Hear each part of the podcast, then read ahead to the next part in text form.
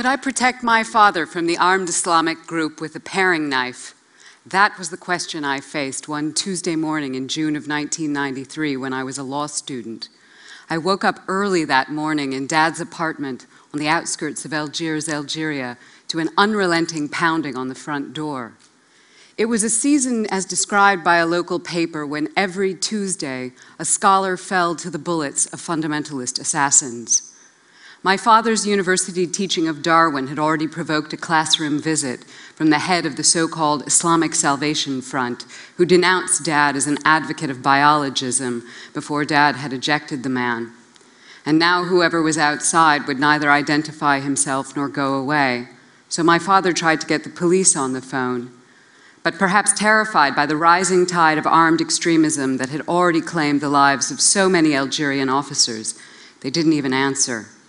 And that was when I went to the kitchen, got out a paring knife, and took up a position inside the entryway. It was a ridiculous thing to do, really, but I couldn't think of anything else, and so there I stood. When I look back now, I think that that was the moment that set me on the path to writing a book called Your Fatwa Does Not Apply Here Untold Stories from the Fight Against Muslim Fundamentalism. The title comes from a Pakistani play. I think it was actually that moment that sent me on the journey to interview 300 people of Muslim heritage from nearly 30 countries, from Afghanistan to Mali, to find out how they fought fundamentalism peacefully, like my father did, and how they coped with the attendant risks. Luckily, back in June of 1993, our unidentified visitor went away, but other families were so much less lucky, and that was the thought that motivated my research. In any case, someone would return a few months later and leave a note on Dad's kitchen table, which simply said, Consider yourself dead. Subsequently, Algeria's fundamentalist armed groups would murder as many as 200,000 civilians in what came to be known as the dark decade of the 1990s, including every single one of the women that you see here. In its harsh counter-terrorist response, the state resorted to torture, and to forced disappearances. And as terrible as all of these events became, the international community largely ignored them. Finally, my father, an Algerian peasant son turned professor, was forced to stop teaching at the university and to flee his apartment. But what I will never forget about Mahfoud Bennoune, my dad, was that, like so many other Algerian intellectuals, he refused to leave the country and he continued to publish pointed criticisms, both of the fundamentalists and sometimes the government they battled. For example, in a November 1994 series in the newspaper Al Watan entitled How Fundamentalism Produced a Terrorism Without Precedent, he denounced what he called the terrorists' radical break with the true Islam as it was lived by our ancestors. These were words that could get you killed. My father's country taught me in that dark decade of the 1990s that the popular struggle against Muslim fundamentalism is one of the most important and overlooked human rights struggles in the world. This remains true today, nearly 20 years later. You see, in every country where you hear about armed jihadis targeting civilians, there are also unarmed people defying those militants that you don't hear about. And those people need our support to succeed. In the West, it's often assumed that Muslims generally condone terrorism. Some on the right think this because they view Muslim culture as inherently violent. And some on the left imagine this because they view Muslim violence, fundamentalist violence, solely as a product of legitimate grievances. But both views are dead wrong. In fact, many people of Muslim heritage around the world are staunch opponents, both of fundamentalism and of terrorism, and often for very good reason. You see, they're much more likely to be victims of this violence than its perpetrators. Let me just give you one example. According to a 2009 survey of Arabic language media resources, between 2004 and 2008, no more than 15% of Al Qaeda's victims were Westerners. That's a terrible toll, but the vast majority were people of Muslim heritage killed by Muslim fundamentalists. Now, I've been talking for the last five minutes about fundamentalism, and you have a right to know exactly what I mean. I cite the definition given by the Algerian sociologist Marieme Hélie-Lucas, and she says that fundamentalisms, note the S, so within all of the world's great religious traditions, fundamentalisms are political movements of the extreme right which, in a context of globalization, manipulate religion in order to achieve their political aims. Sadia Abbas has called this the radical politicization of theology. Now, I want to avoid projecting the notion that there's sort of a monolith out there called Muslim fundamentalism that is the same everywhere, because these movements also have their diversities. Some use and advocate violence, some do not, though they're often interrelated. They take different forms. Some may be non governmental organizations, even here in Britain, like Cageprisoners. Some may become political parties, like the Muslim Brotherhood, and some may be openly armed groups, like the Taliban. But in any case, these are all radical projects. They're not conservative or traditional approaches. They're most often about changing people's relationship with Islam rather than preserving it. What I'm talking about is the Muslim extreme right, and the fact that its adherents are or purport to be Muslim makes them no less offensive than the extreme right anywhere else. So, in my view, if we consider ourselves liberal or left wing, human rights loving or feminist, we must oppose these movements and support their grassroots opponents. Now, let me be clear that I support an effective struggle against fundamentalism, but also a struggle that must itself respect international law. So nothing I am saying should be taken as a justification for refusals to democratize. And here I send out a shout out of support to the pro democracy movement in Algeria today, Barakat. Nor should anything I say be taken as a justification of violations of human rights, like the mass death sentences handed out in Egypt earlier this week. But what I am saying is that we must challenge these Muslim fundamentalist movements because they threaten human rights across Muslim majority contexts. And they do this in a range of ways. Most obviously, with the direct attacks on civilians by the armed groups that carry those out. But that violence is just the tip of the iceberg. These movements as a whole pervade discrimination against religious minorities and sexual minorities. They seek to curtail the freedom of religion of everyone who either practices in a different way or chooses not to practice. And most definingly, they lead an all out war on the rights of women. Now, faced with these movements in recent years, Western discourse has most often offered two flawed responses. The first that one sometimes finds on the right suggests that most Muslims are fundamentalist or something about Islam is inherently fundamentalist. And this is just offensive and wrong. But unfortunately, on the left, one sometimes encounters a discourse that is too politically correct to acknowledge the problem of Muslim fundamentalism at all, or even worse, apologizes for it. And this is unacceptable as well. So, what I'm seeking is a new way of talking about this altogether, which is grounded in the lived experiences and the hope of the people on the front lines. I'm painfully aware that there has been an increase in discrimination against Muslims in recent years in countries like the UK and the US, and that too is a matter of grave concern. But I firmly believe that telling these counter stereotypical stories of people of Muslim heritage who have confronted the fundamentalists and been their primary victims is also a great way of countering that discrimination. So now let me introduce you to four people whose stories I had the great honor of telling. Faizan Pirzada and the Rafi Peer Theatre Workshop, named for his father, have for years promoted the performing arts in Pakistan. With the rise of jihadist violence, they began to receive threats to call off their events, which they refused to heed.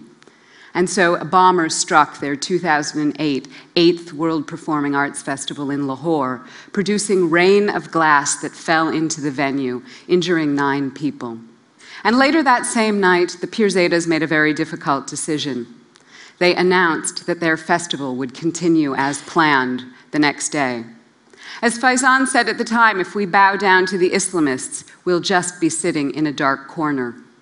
But they didn't know what would happen. Would anyone come? In fact, thousands of people came out the next day to support the performing arts in Lahore. And this simultaneously thrilled and terrified Faizan. And he ran up to a woman who had come in with her two small children. And he said, You do know there was a bomb here yesterday, and you do know there's a threat here today.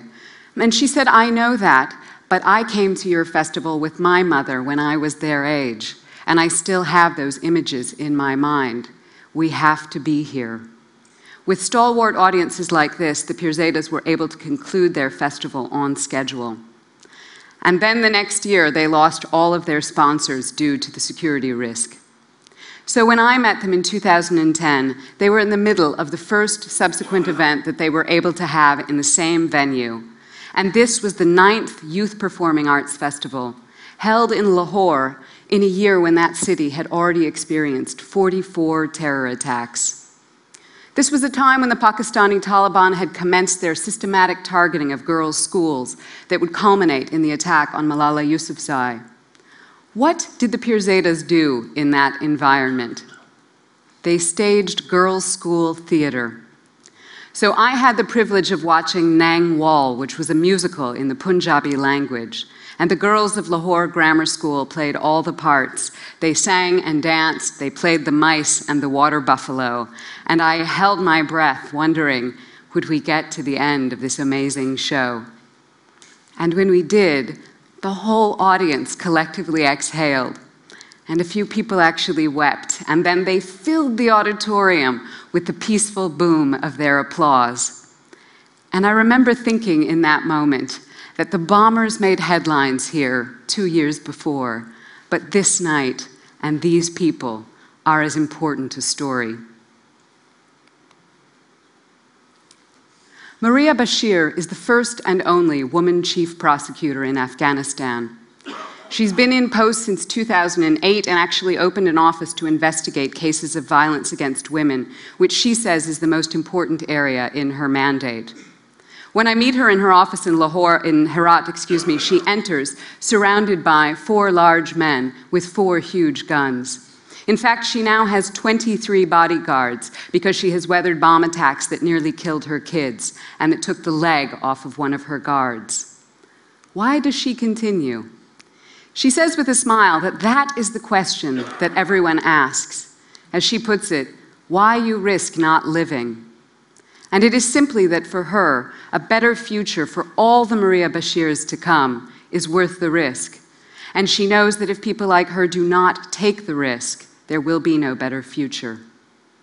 Later on in our interview, Prosecutor Bashir tells me how worried she is about the possible outcome of government negotiations with the Taliban, the people who have been trying to kill her.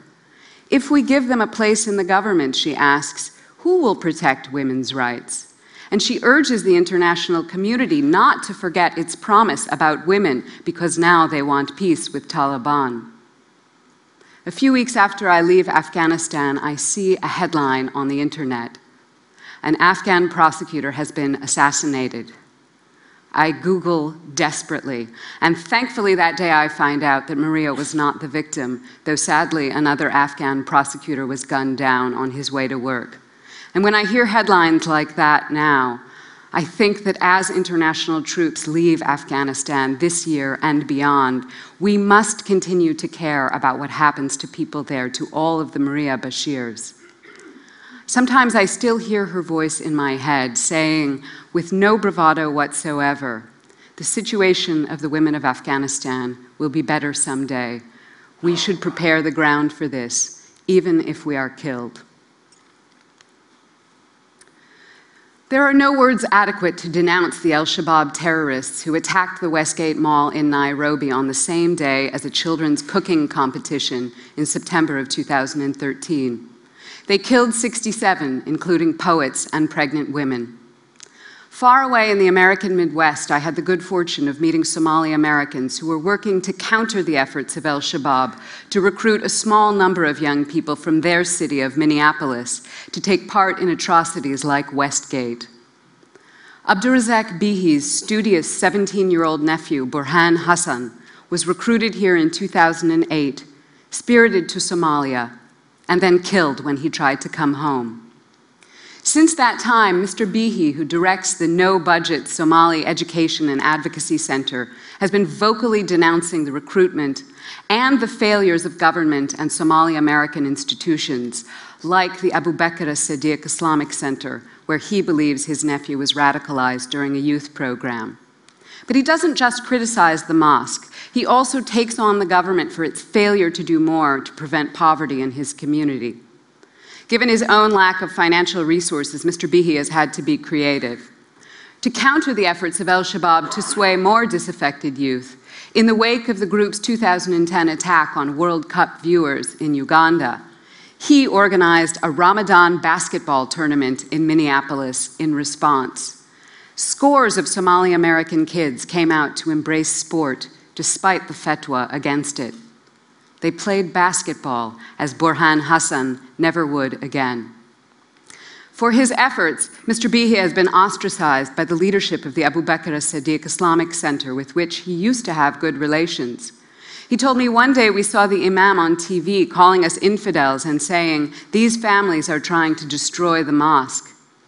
This is at complete odds with how Abdulrazak Bihi understands what he is trying to do by exposing Al Shabaab recruitment, which is to save the religion I love from a small number of extremists.